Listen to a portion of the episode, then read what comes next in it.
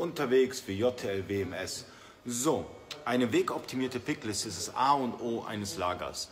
Ähm, noch wichtiger als die wegoptimierte Pickliste ist natürlich ähm, der Abstand zu dem Packtisch. Also wenn ihr beispielsweise Artikel habt, die Schnelldreher sind, ja, wie hier in dem Fall, ist es gut, wenn man mit, ohne einen Meter zu laufen, also am besten in Handweite, das Produkt nehmen kann und auf den Packtisch legen kann.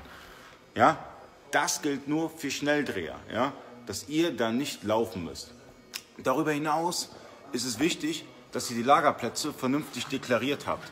Ja, so.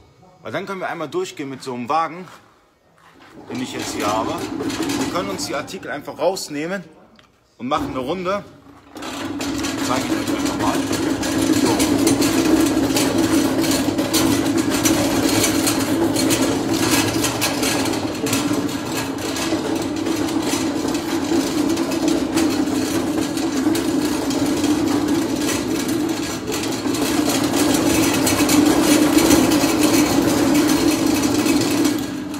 Wir haben jetzt eine Runde gedreht. Ich hätte ganz viele Artikel genommen, hätte die jetzt hier zum Packtisch gebracht und mein Mitarbeiter Safari ist gerade dran, Workflows zu machen. Wir hätten die Artikel hingelegt, hätten einfach versendet und gut ist. Ich hoffe, das Video hat euch was gebracht. Wenn ihr Fragen habt oder so, einfach in den Kommentaren reinschreiben. Wegoptimierte Pickliste mit JTL WMS und die Welt ist ein bisschen schöner.